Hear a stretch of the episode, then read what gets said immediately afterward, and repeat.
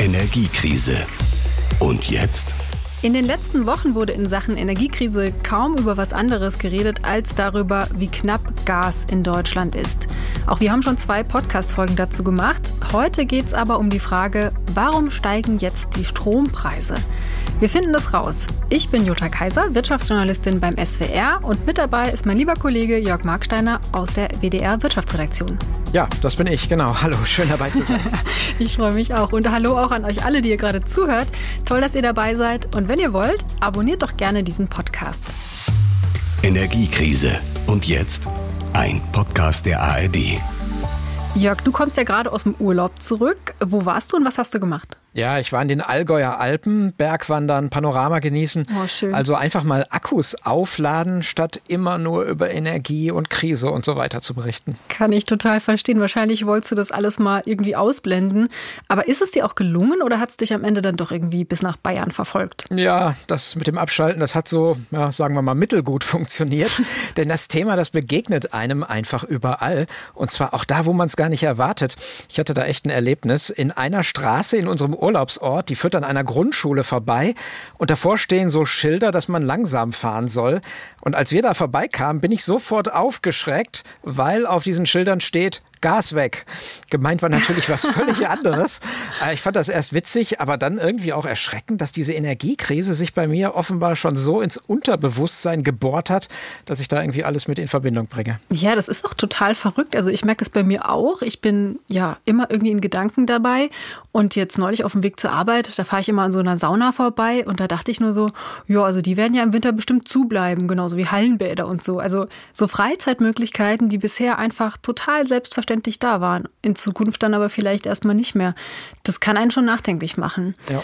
Und das gilt ja offenbar auch für die Politik, trotz Sommerpause. Bayerns Ministerpräsident Markus Söder, der hat sich zum Beispiel zu Wort gemeldet. Letzte Woche, da hat er eins der letzten Atomkraftwerke besucht, die im Moment noch am Netz sind.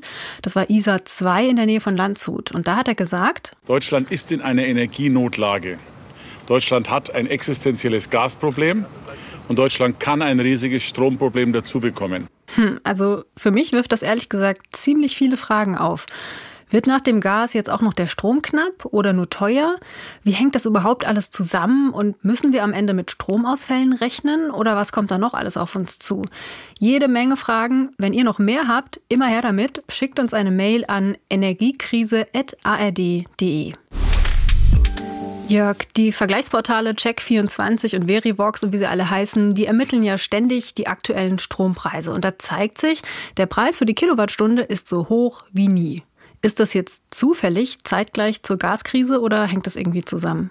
Ja, das hängt tatsächlich zusammen, denn wenn Gas als Brennstoff sehr teuer wird, dann verteuert sich damit insgesamt automatisch auch die gesamte Stromproduktion.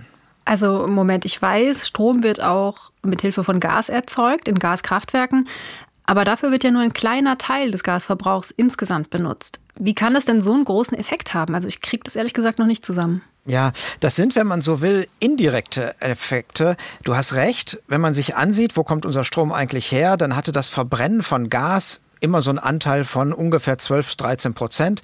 Zuletzt sogar nur noch von Mai bis Juni 10 Prozent. Also eigentlich ein überschaubarer Anteil, aber dafür laufen jetzt vor allem verstärkt Kohlekraftwerke und das hat dann dazu geführt, dass der Preis für Steinkohle weltweit auch massiv gestiegen ist. Jetzt mhm. nicht ganz so dramatisch wie beim Gas, aber schon ziemlich deutlich und auch das macht die Stromerzeugung teurer. Das heißt also, Gas ist knapp und damit teuer. Deswegen steigt die Nachfrage auch nach anderen Brennstoffen und mhm. das macht dann Strom im Großhandel insgesamt teurer? Ja, genau. Das ist ein Grund. Und der zweite liegt in unserem Stromnetz. Vereinfacht gesagt, muss immer genau so viel eingespeist werden, wie gerade verbraucht wird. Das Herausforderung. Hat das hat technische Gründe, kann man regeln. Heißt aber auch, man kann nicht alle Windräder, Kraftwerke und so weiter rund um die Uhr einfach durchlaufen lassen. Und dann ist die Frage, wer darf wann produzieren? Und das ist so geregelt, dass die Energie mit den niedrigsten Produktionskosten, die kommt immer zuerst zum Einsatz. Normalerweise sind das Wind und Sonne und danach dann Atomkraft, Braunkohle, Steinkohle und zuletzt eben Gas, weil das im Moment so ja, teuer ist, damit Sinn. Strom zu erzeugen.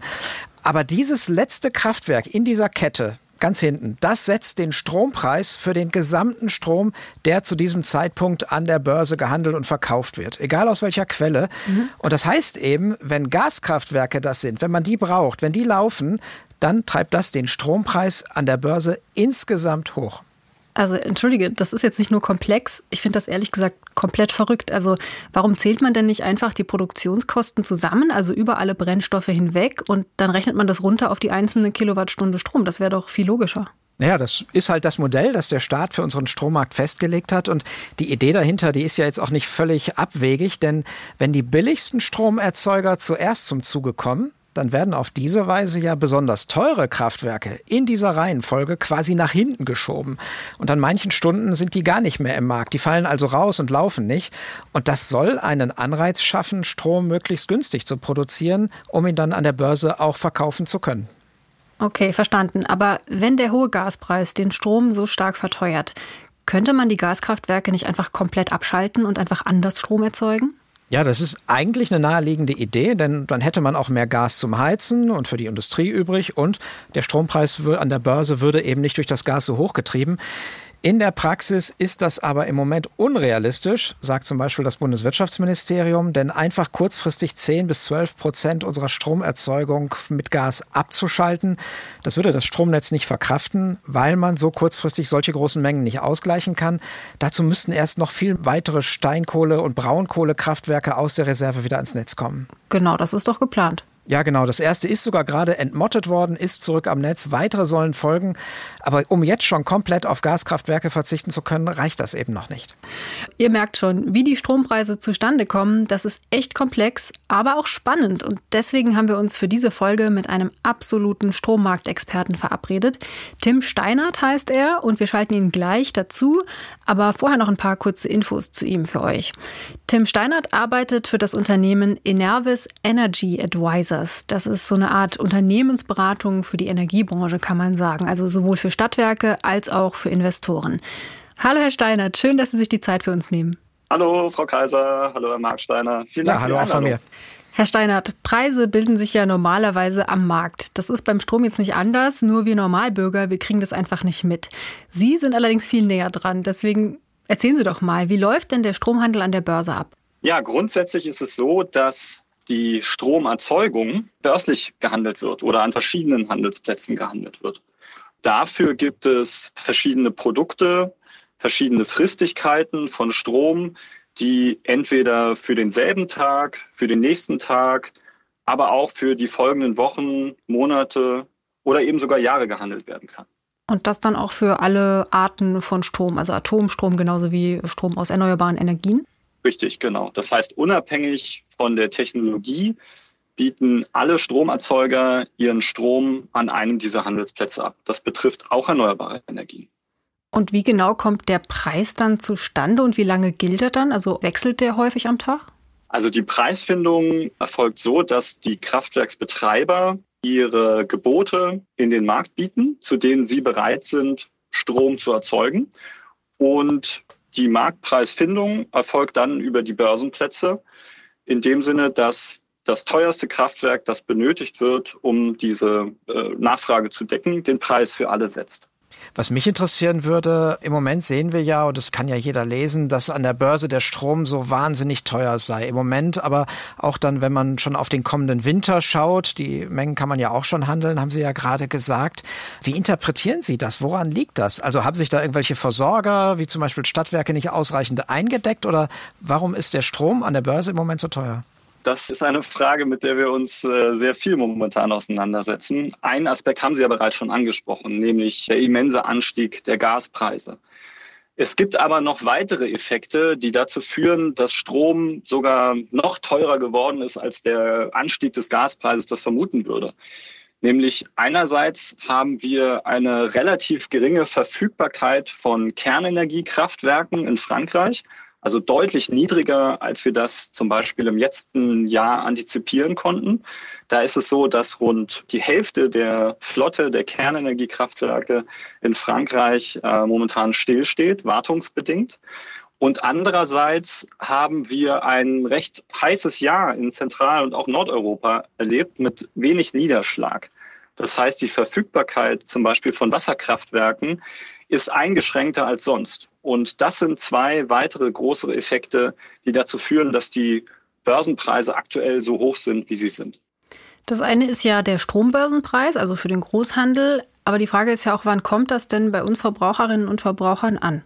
Das müssen Sie sich grundsätzlich so vorstellen. Wenn Sie einen neuen Stromvertrag schließen mit einem Stadtwerk zum Beispiel, dann schaut das Stadtwerk, okay, was kostet mich die Beschaffung der Strommenge unter anderem an diesen Börsenplätzen zur Belieferung eines neuen Kunden.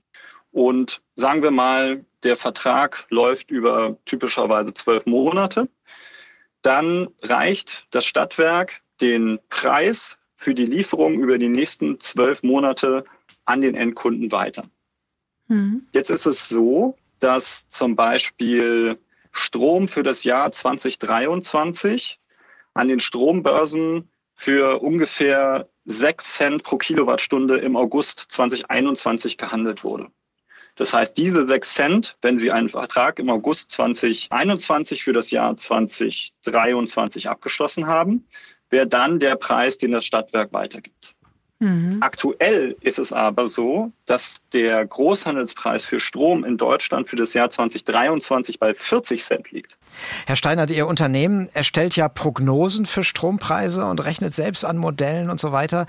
Geben Sie uns mal einen Einblick. Was sagen Sie denn voraus? Also werden sich die Strompreise an der Börse im kommenden Jahr jetzt weiter so hoch entwickeln, sodass es dann für uns auch als Privatkunden sehr teuer wird? Oder ist da irgendwann auch Besserung in Sicht? Also was man auf jeden Fall jetzt schon mal sagen kann, ist, dass es für die Endkunden auf jeden Fall teurer wird.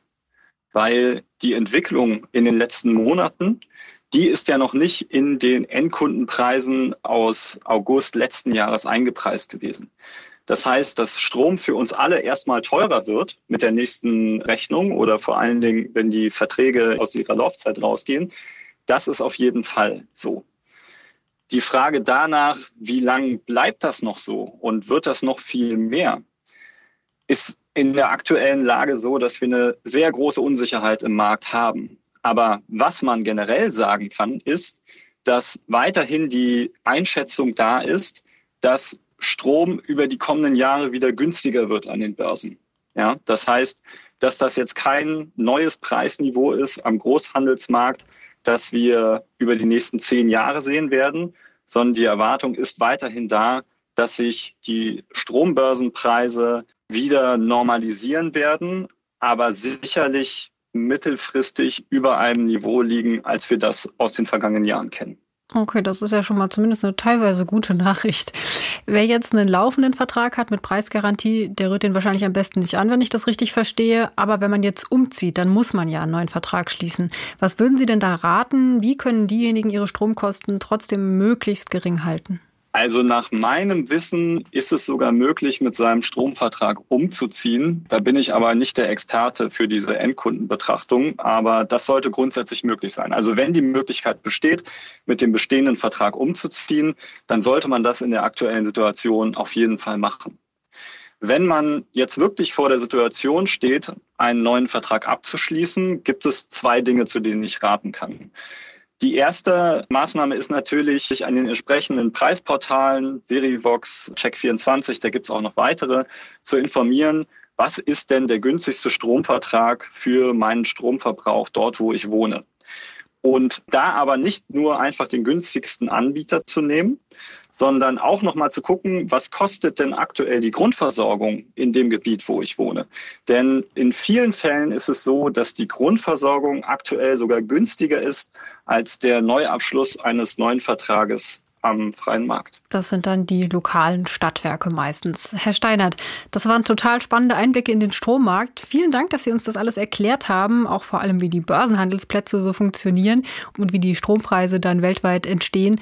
Ja, und wie es da auch weitergehen könnte. Vielen Dank. Sehr gerne, hat mich gefreut. Ja, fand ich auch total spannend. Dankeschön. Und noch einen sehr schönen Tag für Sie. Machen Sie es gut. Ja, gleichfalls. Jörg, jetzt wissen wir genauer Bescheid zum Thema Strompreise. Meistens sind ja die Dinge teuer, die auch knapp sind.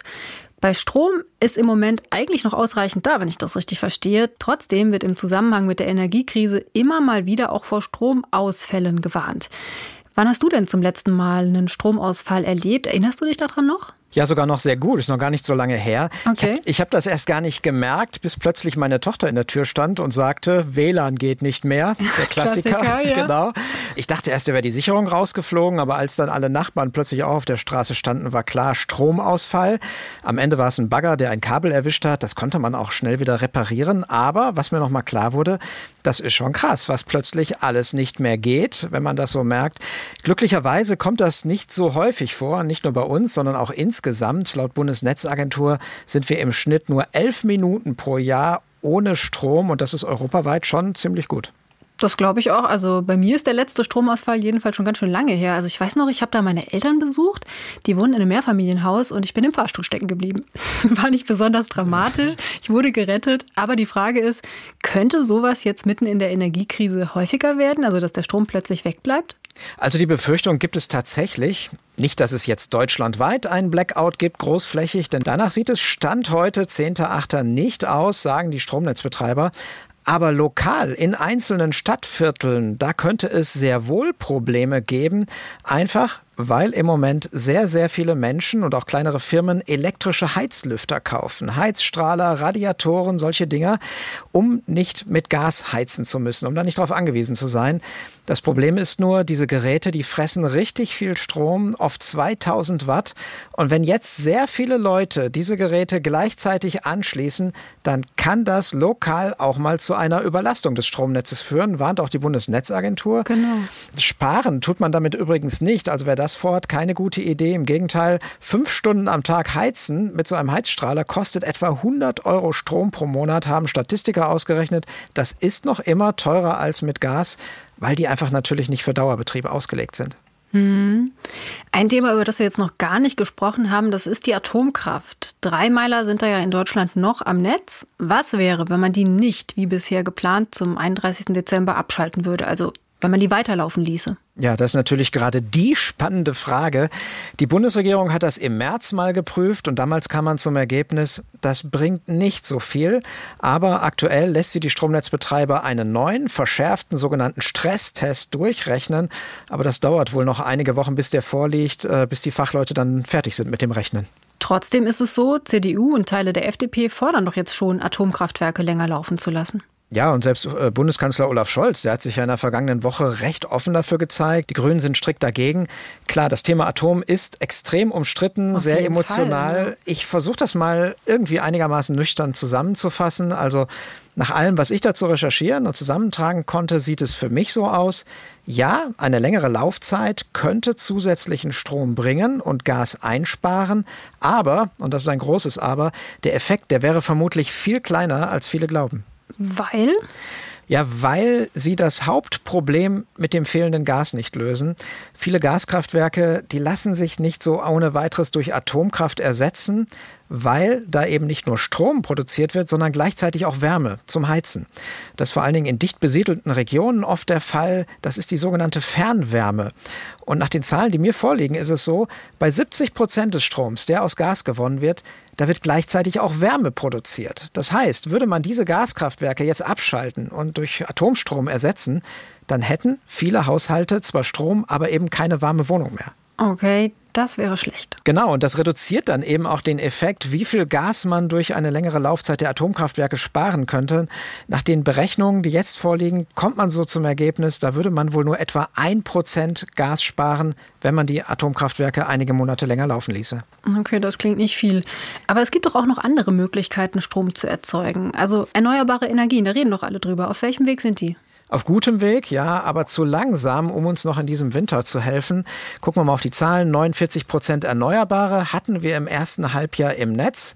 In acht Jahren sollen das schon 80 Prozent sein hat der Bundestag im Juli beschlossen. Das ist ziemlich ambitioniert, aber ich könnte mir vorstellen und hoffe, dass diese Knappheit jetzt, diese Energiepreise und der Gedanke von Unabhängigkeit, dass das möglicherweise Investitionen doch stärker in diese Richtung anstoßen wird und vielleicht auch Genehmigungen dann einfach schneller funktionieren. Nehmen wir mal an, das klappt und wir stellen schneller auf erneuerbare Energien um, als wir jetzt denken würden. Was passiert dann? Also ich würde prognostizieren, dann wird der Strom grundsätzlich erstmal billiger weil Sonne und Wind Billigstrom produzieren und teure Kraftwerke aus dem Markt drängen. Das ist gut. Ja. Zur Wahrheit gehört aber auch, trotzdem werden wir weiterhin noch konventionelle Kraftwerke brauchen, denn wir sprechen zwar immer über Prozente und Anteile, aber man muss sich klar machen, das sind natürlich Durchschnittswerte. Wir mhm. brauchen aber zu jeder Stunde genug Strom. Und wenn man da genau reinguckt, ja, wir haben jetzt schon Stunden, da wird fast unser kompletter Strombedarf in Deutschland mit grüner Energie gedeckt. Top. Ja, aber es gibt jedes Jahr auch etwa 2000 Stunden fast ohne Wind- oder Sonnenstrom. Da braucht man Ersatz und da wird die spannende Frage sein, wie wir das möglichst günstig sicherstellen. Hm. Und auch klimaschonend, denn das ist auch klar, diese Kohlekraftwerke, die im Moment die vielen Gaskraftwerke ersetzen, wenn man da auf den CO2-Ausstoß guckt, also unter Klimaschutzaspekten, ist das natürlich alles andere als hilfreich und sinnvoll. Das ist ein Thema für eine ganz eigene Folge, würde ich sagen. Also was bedeutet diese Energiekrise für den Klimaschutz? Schreiben wir uns fest auf die Liste. Und eine Sache noch, wir beschäftigen uns ja hier im Podcast in jeder Folge ausführlich mit einem bestimmten Aspekt der Energiekrise. Wenn ihr sowas mögt, also richtig tief in ein Thema einsteigen, dann ist vielleicht auch der Podcast Der Tag ein Thema, viele Perspektiven was für euch. Da gab es letzte Woche zum Beispiel die Folge Streit in der Politik, wichtig oder nervig. Es geht darum, wie politische Debatten zu Lösungen führen und eben nicht im Streit hängen bleiben. Der Tag, ein Thema, viele Perspektiven, immer montags bis donnerstags findet ihr in der ARD Audiothek oder über den Link in unserer Folgenbeschreibung. So, jetzt ist es aber Zeit, in unsere Mailbox zu schauen, was ihr uns geschrieben habt. Wir haben ja die Adresse energiekrise.ard.de. Da sind wir übrigens jederzeit erreichbar für eure Fragen, für Hinweise und sehr gerne auch für konstruktives Feedback aller Art. Und ihr erinnert euch bestimmt auch an die letzte Folge. Da ging es ja vor allem um die sogenannte Gasumlage, die ab Oktober kommen soll und die Gas nochmal deutlich teurer machen soll. Dazu hat sich Günther Heitel gemeldet. Er schreibt, manche Wohnungseigentümer hätten hätten gar nicht die Wahl gehabt, welche Heizung eingebaut werden soll, sondern sie seien zu Gas gezwungen worden. Jörg, was steckt da dahinter? Also kann eine Stadt oder Gemeinde Eigentümer zu einer bestimmten Art von Heizung zwingen? Ja, das ist tatsächlich schon möglich. Üblich ist das zum Beispiel bei Fernwärme. Da gibt es häufig einen Anschlusszwang für bestimmte Straßen oder Viertel. Klar, diese Rohre verlegt man ja nicht für einzelne Häuser. Aber es ist auch möglich, dass Kommunen bei Neubaugebieten dann festlegen können im Bebauungsplan, dass zum Beispiel keine festen oder flüssigen Brennstoffe erlaubt sind. Meist nennt man da Klimaschutzgründe für. Es gibt wohl 1200 Fälle solcher festen Vorgaben bundesweit. Das schätzt der Fachverband Sanitärheizung Klima. Klar, und Günter Heitel spricht auch noch eine Idee an, die immer mal wieder Schlagzeilen macht. Es geht darum, ob man Verbraucherinnen und Verbrauchern eine Prämie geben sollte, wenn sie viel Strom oder Gas einsparen. Er sieht das kritisch. Wie ist es bei dir? Ja, auch absolut. Denn wie soll man das denn irgendwie einigermaßen gerecht und unbürokratisch hinbekommen? Also hm. klar, sparen ist gut, aber was wäre denn mit Haushalten, die das schon seit Jahren machen? Also LED-Beleuchtung nutzen, Standby vermeiden, moderne Haushaltsgeräte, die könnten jetzt ja viel weniger sparen als alle, die bisher eher verschwenderisch gelebt haben. Aber die sollen dann eine Prämie bekommen. Das wäre total ungerecht. Und ich kann mir eigentlich auch nicht vorstellen, dass die Politik diese Idee jetzt irgendwie wirklich umsetzt. Hm. Trotzdem lohnt es sich ja, so viel Strom wie möglich zu sparen. Was sind denn überhaupt die größten Stromfresser zu Hause? Also für diejenigen, die da noch nicht angefangen haben. Ja, das meiste geht wirklich drauf für Kühlschrank und Gefrierschrank, klar, weil die ständig laufen. Das heißt, Geräte tauschen lohnt sich, wenn die so etwa ab 15 Jahre alt sind, aber das kostet natürlich erstmal. Einfacher ist das Sparen bei Unterhaltungselektronik. 30 Prozent unseres Stroms fließt in diese Geräte. Hat mich selber etwas überrascht, wie viel mhm. das ist. Wir haben das dann in der Redaktion mal nachgerechnet. Das ist so, wenn der PC an fünf Tagen in der Woche für acht Stunden läuft, dann kostet das bei Gaming-PCs bis zu 80 Euro. Ganze oh, Menge. Laptops viel. sind sparsamer. Und bei Hauseigentümern gibt es noch den Tipp, die können mal ihre Heizungspumpe checken, ob die richtig eingestellt ist, denn das ist auch so ein heimlicher Stromfresser, den man oft gar nicht so auf dem Schirm hat.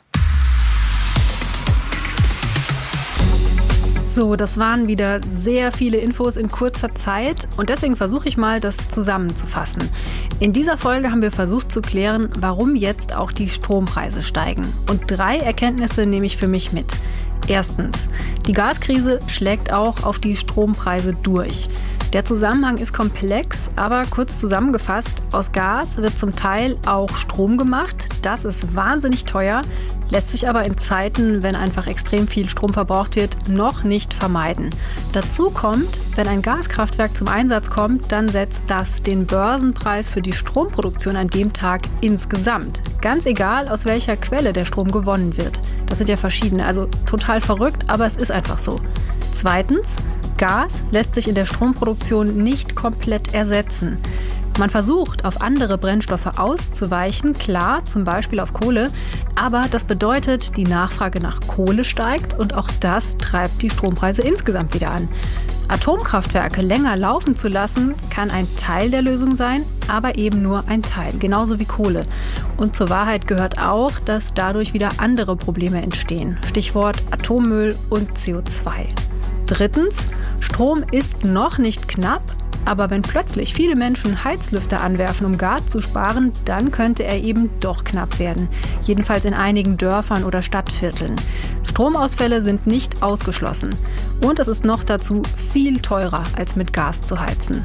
So, Jörg, alles richtig zusammengefasst? Ja, einverstanden, Haken dran. Oh, ich bin es, erleichtert. Es ist ja wirklich im Grunde auch kurios, dass wir eigentlich genug Strom haben, aber dass der hohe Gaspreis über viele komplizierte Wege am Ende dann auch unseren Strom gerade so teuer macht. Erst an der Börse und dann zeitversetzt eben bei uns auch als Kunden. Jörg, vielen Dank für heute. Ich habe echt viel gelernt über Strom. Das war richtig toll. Danke, dass du dein Wissen mit uns geteilt hast. Ja, sehr gerne. Vielen Dank. Und jetzt seid ihr dran. Hat euch diese Folge geholfen, beim Thema Strompreise durchzublicken? Oder beschäftigt euch gerade vielleicht was ganz anderes zum Thema Energiekrise? Also vielleicht eine Folge, die ihr euch dazu wünscht. Dann sagt uns Bescheid, schreibt uns an energiekrise.ard.de und abonniert am besten diesen Podcast, damit ihr auch nichts verpasst. Wir freuen uns auf euch, auf eure Mails. Habt eine gute Woche und dann bis nächsten Donnerstag. Energiekrise. Und jetzt ein Podcast der ARD.